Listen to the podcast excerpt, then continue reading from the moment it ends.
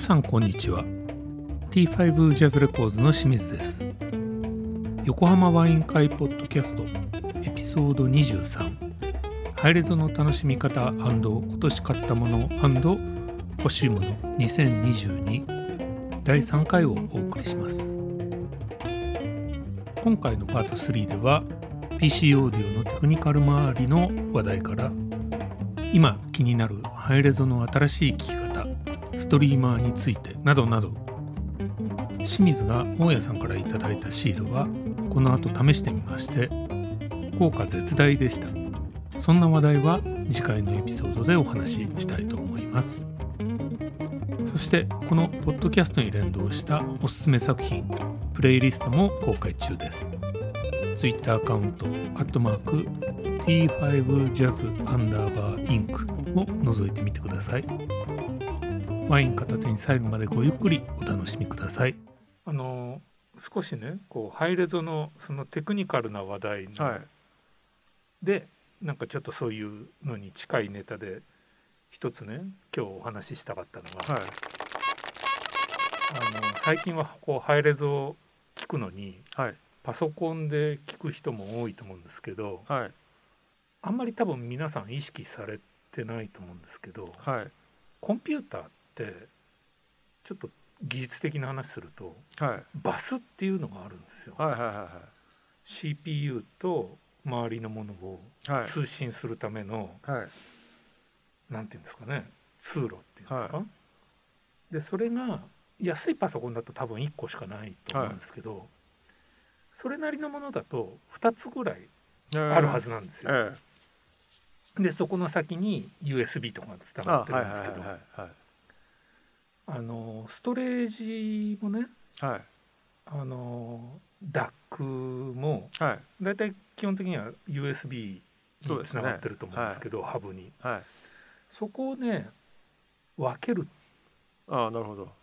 違うバスの USB にそれぞれをつなぐことで、ええ、そのストレージからこう読み出す時の使う通路と音を出す時に使う通路が違う通路になるので意外にね僕はこれ多分みんなほとんどの人が意識してないと思うんだけどそれね聞いたことがない、ね、やったら僕は結構いいんじゃないかなと思ってるんですよね。っていうのはあれって水道管と一緒なんで同じ1本の水道管でねいくら蛇口ひねったって出てくる量同じじゃないですか、うん、でも2本水道管あったら両方ひねったらこう倍のね、うん、量が水が流れるんですごいこうデータの流れがスムースになるのでそこはねすごくこう実は意識するといいんじゃないかなってその前ねほら大家さんがハードディスクより SSD の方が音がいいんじゃないかみたいな話してたじゃないですか。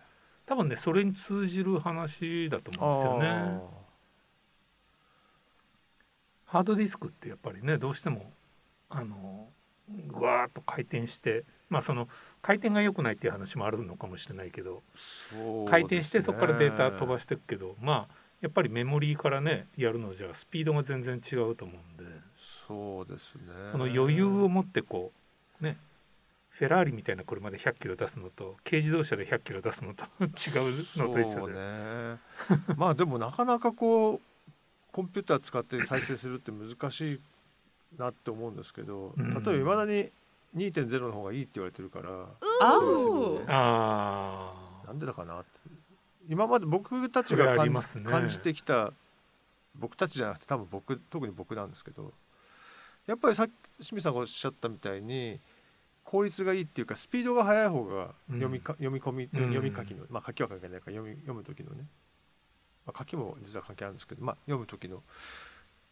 ストレスなく音出てくるなとは思ってたんですよ。うん、これがいきなりいつまでたっても3.0にならないっていうオーディオの世界。まあなってるところもありますけど。ただこの間気になるのを見たのはあの USB の C、うん、あれってこう表裏あるじゃないですか。はい、てかない一応ないって言われてますよね。ないっていうか、はい、あれが向きで音が変わるっていうのを僕なんかで見ましたよ。だから逆にその2.0って向きがあるじゃないですか、必ず、必ず。だからいいんじゃないかなっていうのもちょっと思ったりはしたんですよね。だから3でも表にするか裏にするかで試してみるといいのかなと思って、まあ、もしかして。ライトニングも。ライトニングも。ライトニング。ライトニングライトニングどうなんでしょうね あれも表裏ないですよね。ないですね、うん、でもあれでオーディオって使えるんでしたっけ？ライトニングで iPhone から出力、ね、出す時は、ええ、あれで音出るんでしたっけ？変換かましますよね。ああなるほど、えー、あその有線で聞く時に、はいはいはい、えーあそっか。あれから USB っていうのもあるんですそうですね。あれ変換するんですよ。ね。まあ、変換してる時点でどうかなって そこまで気にしなくていいんじゃないかって気もしないでもないけど、まあ、それは置いといて、うん、えー、そっか、うん、じゃあ俺今日持ってきてたっけな。じゃあ例えばあれですよね。これ今持ってました。ダック？これダックダックじゃなくてこのほらそれこそ USB-C から有線でつなぐわけじゃないですか、そうするとここにあるわけですよ。これ2つあるけど。この USB-C からフォンミニフォンに変換するね。これのだからこれ C これを指す方向で音が違うっていうことですよ。で今やってみればいいまあ今やるとちょっと時間かかっちゃうからそうですねそうですね。これでねまあこれで印つけといて。はい。ぜひやってみてください。これもありますか？ダックダックね。これもだからダックで。そっちは露骨に出るんじゃないですか音のさこれでまあ基本的にはこっちに刺せっていうことだと思うんだよねこの上下あ本当だ。それはちゃんとそういうことなんですか？こうなるんだけど、まあこれをこっち側に裏側で刺したら、音が変わるかもしれない感じです。ね、いや明らかにね音違うってなんかそこのネットの情報には書いてある。明らかに音が違うんですね。僕はちょっと USB-C でそういう音に関わるコネクターが何もなかったんでちょっと試せてないんですけど、らしいですよ。奥が深いな奥深いな まあでもさっきこれをね否定しちゃうと僕の自分のことも否定することになっちゃうんで まあ何かやると音は変わるんですよ。そういうことですね。うん、というのは僕のその持論なので、変わらないことはほぼないと思ってるんですよ。まあ僕の耳が悪くて聞こえないってことは多々あると思うんですけど、何かやるたびに音は変わると思うんですよね。そうですね。うん、この間ハモンドオルガン借りた時にね、これは音質の問題じゃないんですけど。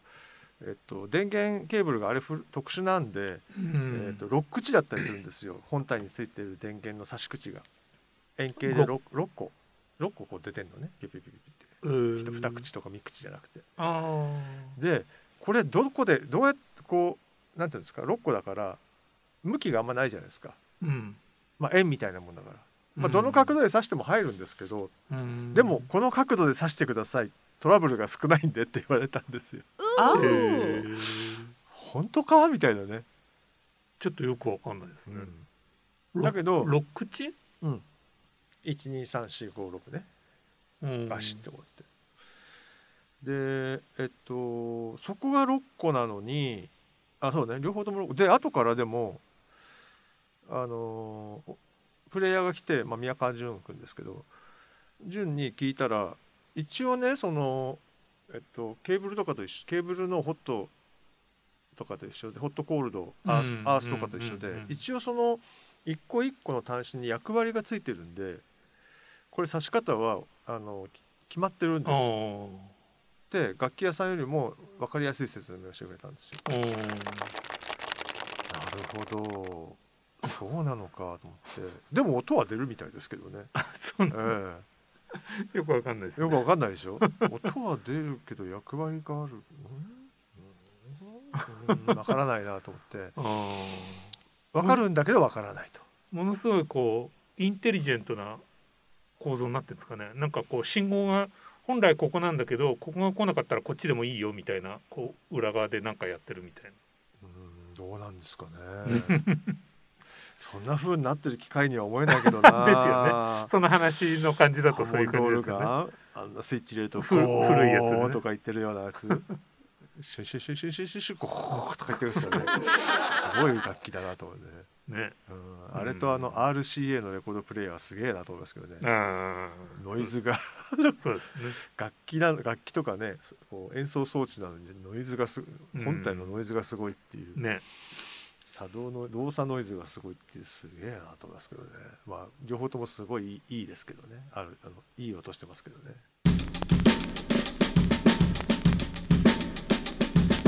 ハイレゾって言えばね、はい、そのさっきの来年に買うあの今年買ってよかったものとか来年に買いたいものってちょっと若干つながるんですけど、うん、そのハイレゾの聞き方なんですけど、うん、やっぱりそのアマゾンとかアップルが一応ハイレゾに対応してくると、うん、やっぱりスマホで聞く人っていうのが多くなると思うんですよね。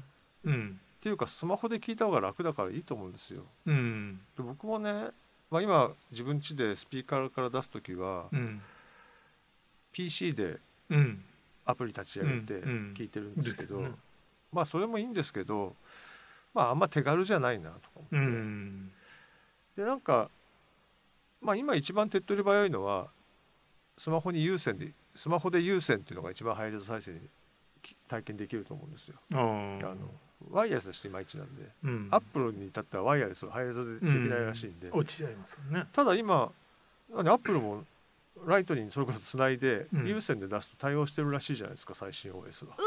最新 iOS は。そう。ちゃんとそのままらしいですよ。言ってくれるんですか、ええ。ー、今朝読みました本で。そうなん、はい、あそうなんだってまあそれが一番体験しやすいんで、うん、まあちょあのー、ねワイヤレスの手軽さもねいいんですけどたまには1個ね、まあ、6,000円とかぐらいでもいいんで1個こう有線のイヤホンとかねヘッドホン買って聞くといいと思うんですけど個人的には今ストリーマーってのあるじゃないですか。あストリーマー、ええ、ストリーミングで音楽を聴くために DAC はついてないんだけれども、あのー、そういう Spotify とかそういうサービスを受信して、えっと、DAC まで飛ばすような機械があるんですよ。で操作はスマホでできますみたいな。あそうなんだ、うん、それがねちょっと欲しいなと思ってるんですよ、ね、果たしてパソコンで聞くのと音は違う？どっちがいいんだろうかと。でさっき言ったその清水さんのお話もそうだしあとパソコン自体がやっぱり電磁波の嵐なんでん。まあ僕電磁波シート中に貼りまくってますけど まあ焼き石に水なような気もするんですよ。でまあ、そうで、確かにその USB のとこに端子にシールあの電磁波シール貼ると音変わ変わるし。いや相当出てんだろうなとか思うわけですよ。まあいっそのことっていう、うん、だったら専用機欲しいなと思って、ちょっと来年ちょっとなんとか試してみたいけどな、ね、まあいわゆるネットワークプレイヤー的なものから DAC を除いたものって感じ、ね、そうですね。えー、でね結構安まあ安いっつっても安くないんですけど、まあ、8万とか6万とかでもあるんですよね。そうなんですか、うん、あと iFi で1個出てますね。うん。それが確かに安いじゃんったかな。6万ぐらいだったかな、えー、そういうのと入してみたいなとかね思うんですけど、ね、まあそういうのがあるとより手軽になりますよね。そうですね。そういう機能とそのえっとアンプまで入っちゃって11万ぐらいのやつもありましたけどね見たら。ああだからあれですよね、まあ、僕がちょっと今すごい気になっててほしいなと思ってる KEF の LSX っていうこう w i f i でやるやつもあの多分その手の類ですよね。中にも全部入ってて。まあインターフェース操作するインターフェースはスマホなんだけど、もうあそこで全部受信して鳴らすところまで来てるっていう、そうそうそうそうそうそう。だからスマホから Bluetooth で音源まで飛ばしちゃダメなんですよ、うん、ですよね。で一番欲しいのはねそのやっぱりあのダウンロードした音源とかリッピングした音源も含めて PC じゃなくて専用機で聞きたいのは聞きたいんですけど。まあお高いわけですよ。そうですよね。しかも下手に安いもの買ってもコンピューターの方が良かったねみたいなことなので悲しいじゃないですか。そうするとなかなか手がそれ考えちゃうと手が出ないんですけど、まあ、ちょっとストリーマーは気になるなと思ってるんですよね。ダックそのまま使えばいい。ダックは今使ってるのじゃ使えばいいわけだし。だからどう手軽に聞けるのはこっちかなみたいな。ただストリーマー本当に単純なストリーマーだとじゃあ今度はそのリッピングしたやつとかダウンロードしたやつはまた別の方法で聞かなきゃいけない場合も出てきちゃうんで。そうですね。それは面倒くせえなみたいなね。それはパソコンで収まっててまあ一応パソコンも Bluetooth でなんていうんですか操作してるからいいかみたいな操作してるっていうのはそれをキーボードをね手元に置いていじってんでいいかっていうだから Mac mini みたいなやつで専用機化してオーディルバーナで聞くっていうのとはちょっとやっぱ違うんですかね。ノイズ処理がされてないんでやっぱ PC で聞くっていうのはやっぱり、結局そこはパソコンになっちゃうからそうですよね。だからやっぱり本当だった本来であればやっぱり専用機能がいいと思うんですよね。まあ音楽聴く以外に何もしないそうですね。ってことね。ええ。ー、だからまあその方がね OS が余計なことしないですからねそうですよねやっぱりこうこの間もとある YouTube を見たら電磁波対策電磁波対策ってうるさいわけですよ。そんなに神経質にならなくてもいいんじゃないのとは思いながらもまあ電源も含めてまあやっぱり専用機はいいんだろうなっていう気がするし。ストリーマーとか使うとどんな音がするのかなというのはねちょっと気になるところではあるんですよね。ただ全そのえっと iFi 全ストリームだったかな、うん、全ストリームってやつだったかな、うん、とかはこれがねまあ海外モデルだからしょうがないんでしょうけど Apple Music も Amazon Music にも対応してないんですよね。なんかあれですかね。タイダルとか。多分 Spotify とかアップルにお金払わないといけないんですよね。ディーザーとか再生するために。そうクオーバスとかクオーバスでしたっけ？うん。そういうとこには対応してるんですけど、そうなんだ。そうその二大巨頭には対応してないんですよ。ああそれは痛いですね。ねえ。どうしてでしょう、ね、だってオーディルバーナーも対応してないですもんね、うん、対応してないあそっかそっかそうですねあれやっぱそうお金払わなきゃいけないから、うん、そうですよねクローバスだけだもんねですねその辺はだって日本だとねダメじゃないですか。そうそうそうまだ今のところ。だから結局日本じゃ使えないっていう。っていうね。あそっか。それを解消してくるのがいい音響さんになるんですかね。可能性高い。ですね母体クオーバスですもん。そうですよね、うん。なるほど。今後に期待が持てるって話 まあ別に何も機械買ってないじゃないかって話ですけど、ね、いくらぐらいでサービスするんですかねあれもね気になりますね。気になりますね。やっぱ2000円ぐらいいっちゃうのかな。しないか。そんな高いんですかね。そんなしたら980円アップルとアマゾンに勝てないですもんね。普通に考えたらやっぱり横並びにするしかないですね。横並びにするしかないですよね。ね。ね。特にアマゾンとか、まあ、アップルもアップルは iPhone アマゾンはねアマゾンのあのねサイトとつながってるから強いですもんね。まあデバイスがあるからね、ね、それに比べて単体のプレイヤーは分が悪いですよね、わざわざそれを使う理由っていうのが少ないですからね。そうですね。僕たちみたいなね変わり者はちょっと別ですけど。変わり者です、ね、変わり者は別ですけどあの、うん、趣味人は別ですけど。趣味人ね。普通の人がわざわざねそのミュージックプレーヤーをダウンロードしてそれをやるかっつったらね が悪いとは思いますなんだかんだ言ってだからそこはねアップルはうまくやってますよね。うんそうですね。まあやっぱハードメーカーっていうところが強みがすごい出てます、ね。まあ、そこを学んだのはアマゾンなんでしょうね、うん。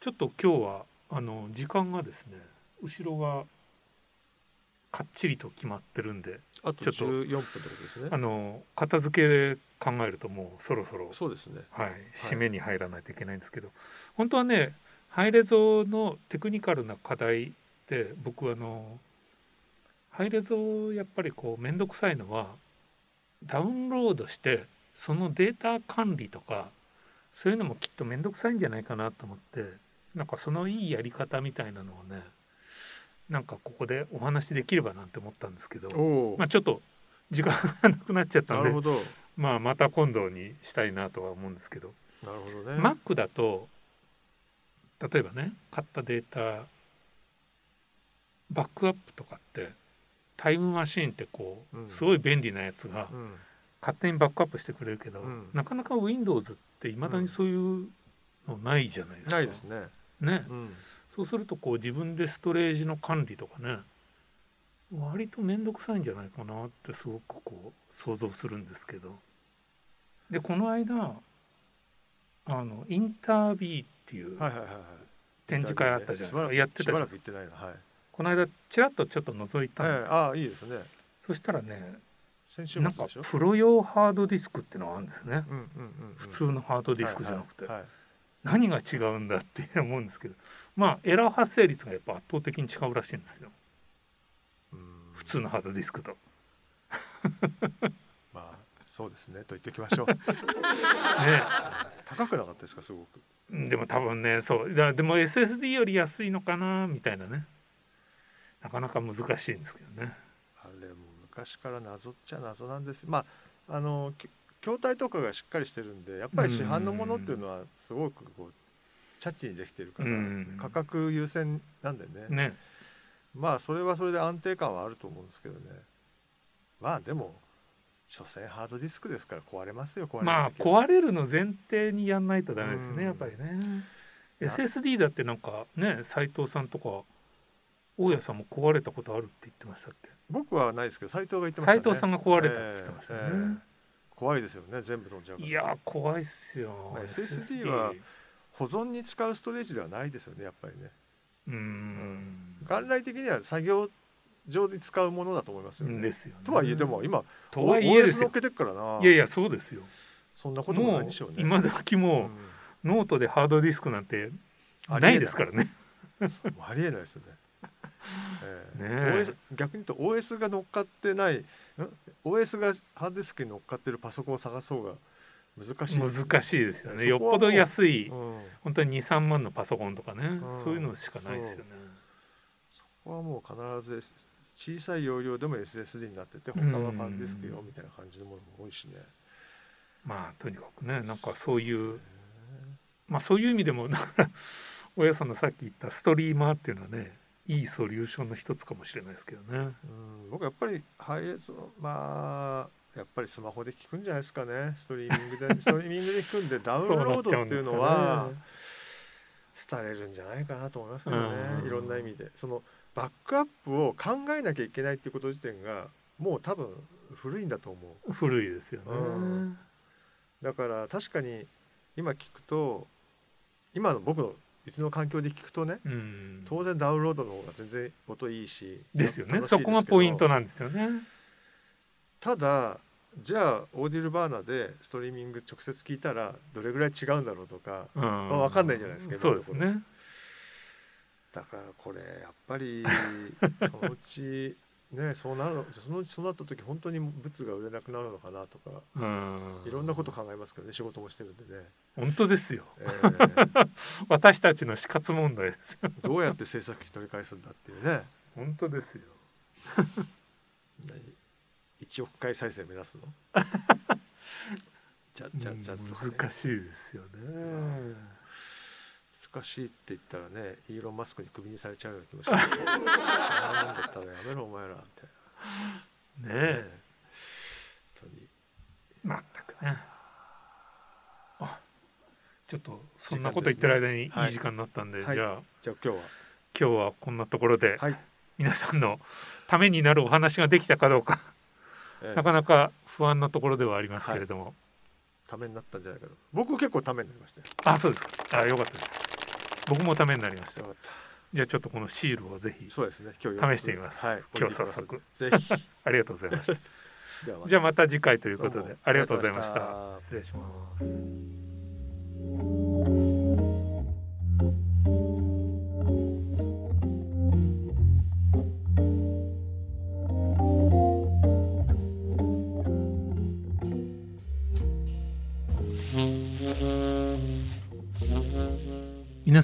お楽しみいただけましたでしょうか？